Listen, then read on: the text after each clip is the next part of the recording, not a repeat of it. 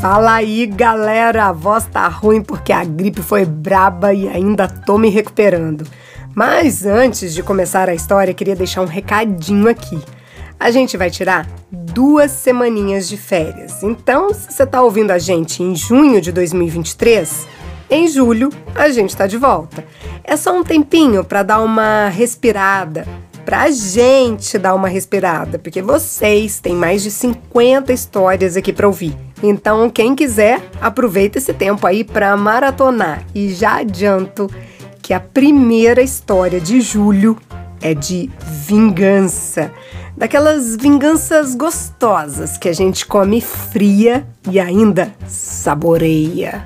Então, fica com a gente.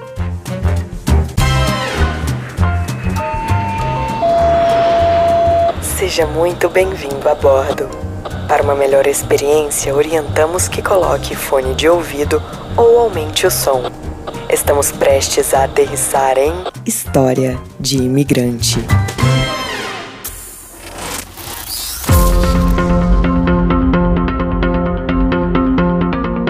Chega mais que hoje vamos entender como uma jovem, uma menina de 28 anos, foi brutalmente assassinada pelo ex-namorado na véspera de Natal.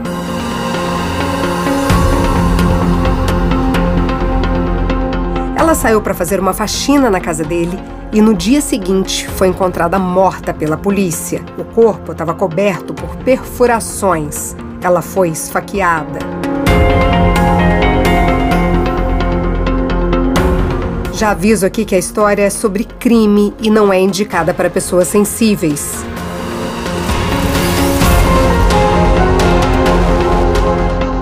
Então, segura que lá vem história.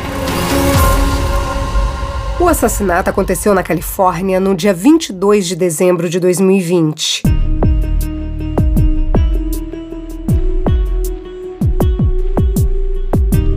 Eu moro na região de São Francisco, a poucos quilômetros do lugar do crime. Na época, nos grupos locais de WhatsApp e Facebook, não se falava de outra coisa a não ser da menina que tinha perdido a vida três dias antes do Natal. As informações eram bem desencontradas. Aquela história de cada um fala uma coisa e a gente acaba por não saber qual é a verdade. Mas afinal, o que de fato aconteceu com a Lídia?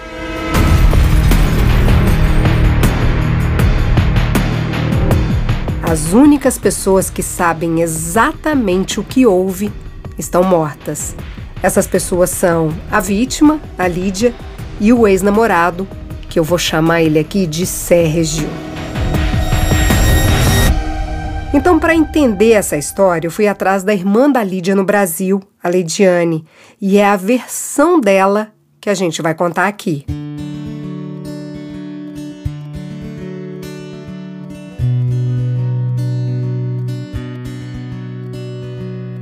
A Lídia era de Caldas Novas, Goiás. Acho que todo mundo aqui já ouviu falar dessa cidade, mas se não, eu explico aqui. Caldas Novas é bem conhecida por ter estâncias termais, aquelas piscinas de águas quentes naturais. Por causa disso, a cidade é cheia de pousada, hotéis e resorts. Antes de vir para os Estados Unidos, a Lídia trabalhava numa dessas pousadas. Ela era bióloga e cuidava dos animais lá do lugar. Esse trabalho era de segunda a sexta, porque nos finais de semana a Lídia ajudava a mãe na empresa de festas dela. Na casa dela eram só as duas irmãs e a mãe, a dona Leda. Então eram as três ali que se viravam para dar conta de pagar todas as contas.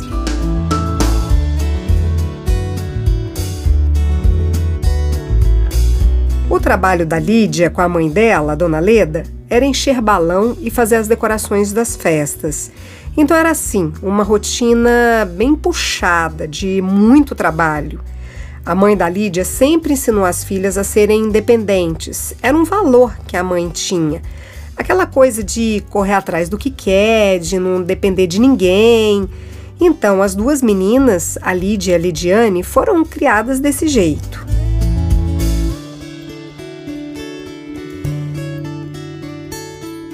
Mas a gente sabe que no Brasil, às vezes você morre de trabalhar e grana que é bom, nada. Lá o trabalho não necessariamente significa lucro, né não? Tem gente que quase morre de trabalhar para chegar no final do mês e não ter nenhuma, nenhuma sobrinha. Mas enfim, não era essa vida apertada que a Lídia queria.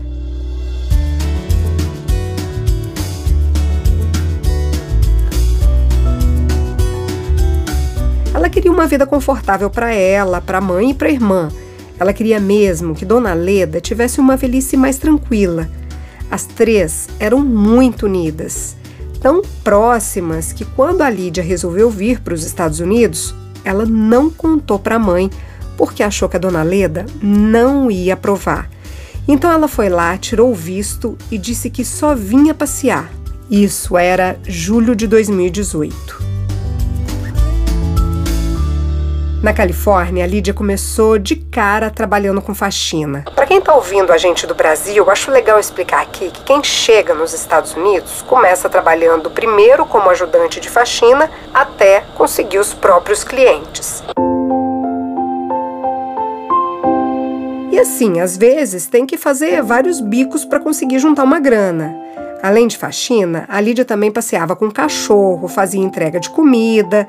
Como ela tinha experiência em festas na empresa da mãe dela lá em Goiás, nos fins de semana, ela dava um jeito de entrar aí no mercado de decoração. Ela fazia aqueles arcos de balão, sabe? Aí quando o crime aconteceu, ela estava começando a conseguir uns clientes. Colocar esses balões nas festas por aqui, coisa que não é muito comum. Então a rotina dela era essa: todos os dias ela ligava para a família no Brasil.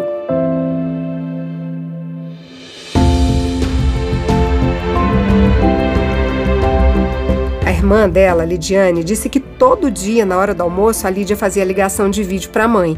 Tipo, isso era sagrado. O fuso horário entre a Califórnia e a cidade dela, Caldas Novas, era entre 4 e 5 horas, dependendo do período do ano. Então a Lídia ligava cedo, quando estava saindo para trabalhar. E isso já era a hora do almoço lá no Brasil. Essas ligações as mantinham bem próximas, apesar da distância. Ali a Lídia contava para as duas tudo o que acontecia na vida dela aqui na gringa mandava foto das casas imundas que ela limpava, inclusive os dates que ela tinha. E foi assim, numa ligação dessas, que a Lidiane, a irmã da Lídia, ouviu o nome do assassino da Lídia pela primeira vez: o Sérgio.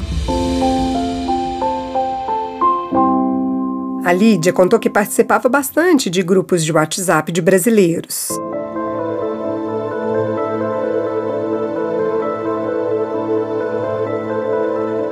Disse que esses grupos eram legais para fazer amizade e que a galera sempre combinava de se encontrar. Eu já falei aqui no podcast várias vezes e acho que vale repetir.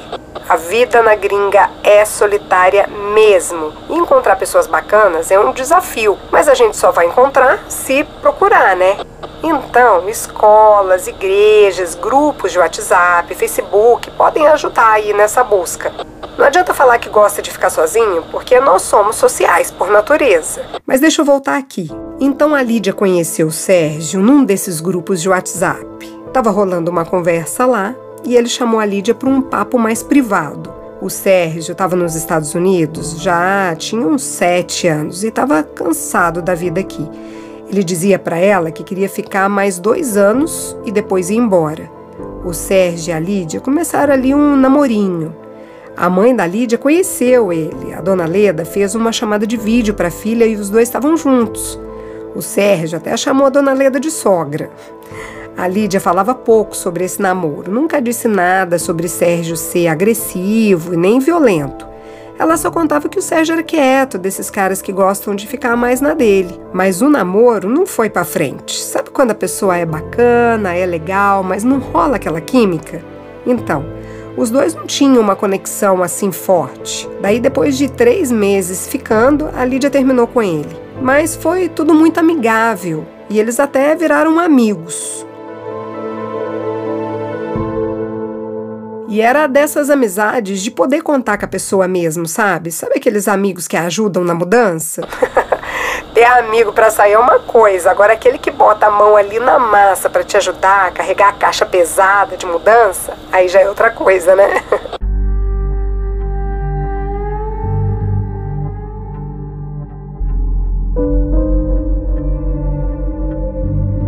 A Lídia via ele bem como um amigo mesmo, pelo menos era assim que ela via a relação. Tanto que ela já estava com outro cara, estava começando o namoro quando tudo aconteceu. Mas já a gente chega lá. A Lídia tinha acabado de se mudar para uma casa nova. Isso era novembro de 2020. Como ela tinha acabado de se mudar, ela precisava comprar várias coisas para casa. Sempre que muda é assim, né? A gente sempre quer umas coisinhas novas. Aí ela queria aproveitar as promoções da Black Friday. Mas a gente sabe que esse dia é bacana porque tem promoção para todo lado. Mas também que tem fila para todo canto. Então o Sérgio, além de ter ajudado na mudança, ele se ofereceu para ficar nas filas das lojas para ela. Vou dar uma opinião aqui. Carregar a caixa e ajudar na mudança até pode ser coisa de amigo, de amigão mesmo. Agora, se oferecer para ficar em fila de loja, homem, é um pouco duvidoso, né? Eu arriscaria dizer que para ele esse relacionamento não era só amizade. Mas enfim, isso é minha opinião com base nas coisas que aconteceram. Então, apesar deles já terem terminado fazia uns 10 meses, eles tinham uma relação próxima. No dia 22 de dezembro de 2020, o Sérgio chamou a Lídia para fazer faxina na casa dele. Ele morava num apartamento e alugava um quarto lá.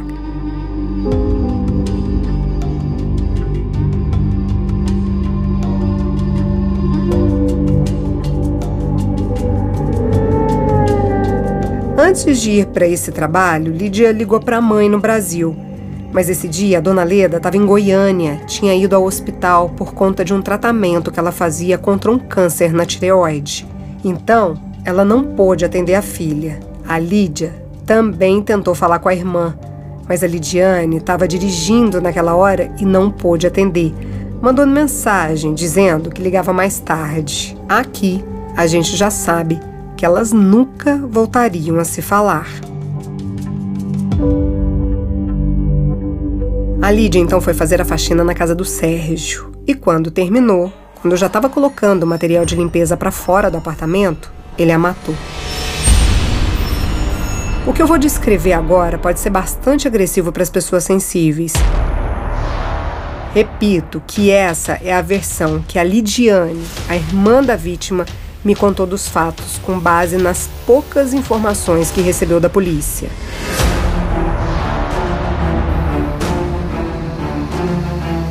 Quando a Lídia já estava saindo da casa, quando ela já tinha terminado a limpeza, o Sérgio deu um jeito dela ir no quarto dele e ali deu um mata-leão nela. Mata-leão é quando a pessoa mobiliza a outra com os braços na altura do pescoço. Depois desse mata-leão, ele deu a primeira facada. Essa facada foi na costela. Na sequência, ele deu outras duas facadas. As duas na jugular da Lídia.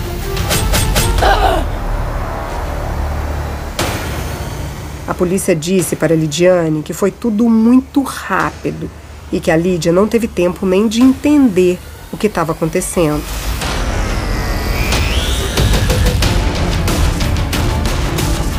O crime aconteceu por volta de duas e meia da tarde. No dia seguinte, às 5 horas da manhã, a Lidiane recebe uma ligação de umas meninas que moravam com a Lídia. Essa pessoa queria saber notícias da Lídia. Ela disse que a Lídia não tinha dormido em casa.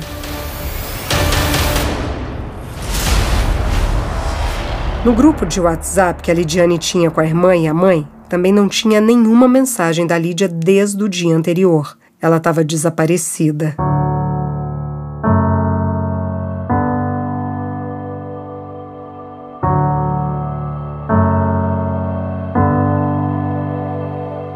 A Lidiane não sabe dizer exatamente como a polícia chegou até a casa do Sérgio. O fato é que não foi só o corpo da Lídia que eles encontraram mas também o corpo dele, do próprio Sérgio. Depois de matar a ex-namorada, Sérgio se matou, enforcado com um cadarço. A polícia contou para Lidiane que antes de morrer, Sérgio mandou uma mensagem para o irmão dele que dizia algo como: Fiz uma besteira, me desculpe e vou me matar. Gente, uma fatalidade sem fim. Aí você deve estar se perguntando: um cadarço? É possível alguém usar um cadarço para se matar? A Lidiane se fez essa pergunta porque o Sérgio era um cara alto, um cara grande. Ela também quis saber por que ele fez isso. O que, que de fato aconteceu com a irmã dela? Foi uma coisa premeditada? Foi um crime passional? Mas ela não conseguiu ter nenhuma dessas respostas.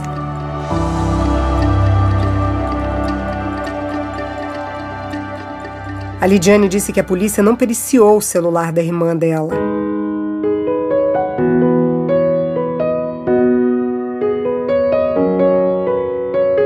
A sensação da Lidiane era que a polícia nem se deu o trabalho de uma investigação mais detalhada. Ela acha que eles tiveram esse descaso porque a Lídia e o Sérgio eram imigrantes. O corpo da Lídia só chegou ao Brasil 42 dias depois da morte dela. A irmã precisou fazer uma vaquinha online para arrecadar dinheiro para fazer esse translado. Eu achei aqui na internet, no site de seguros, que esse custo de mandar o corpo para o Brasil pode chegar a 15 mil dólares. Então, gente, é triste. Porque além de lidar com a perda, e só essa perda já causa descontrole emocional gigante, a família ainda teve que lidar com essa burocracia caríssima, sem contar nas despesas do enterro no Brasil. Muito difícil pensar em tudo isso em qualquer momento. Na hora da dor, então.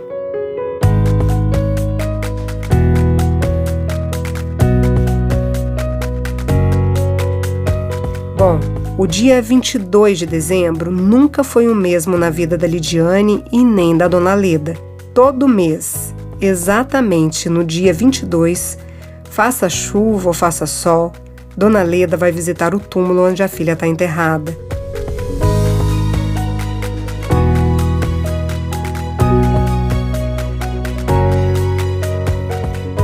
Ela sempre deixa uma flor, faz uma oração e vai embora.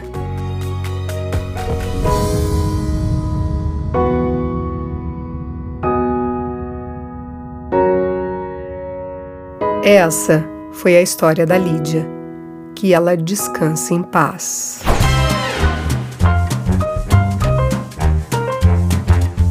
Todas as histórias que contamos aqui são reais, algumas delas são anônimas.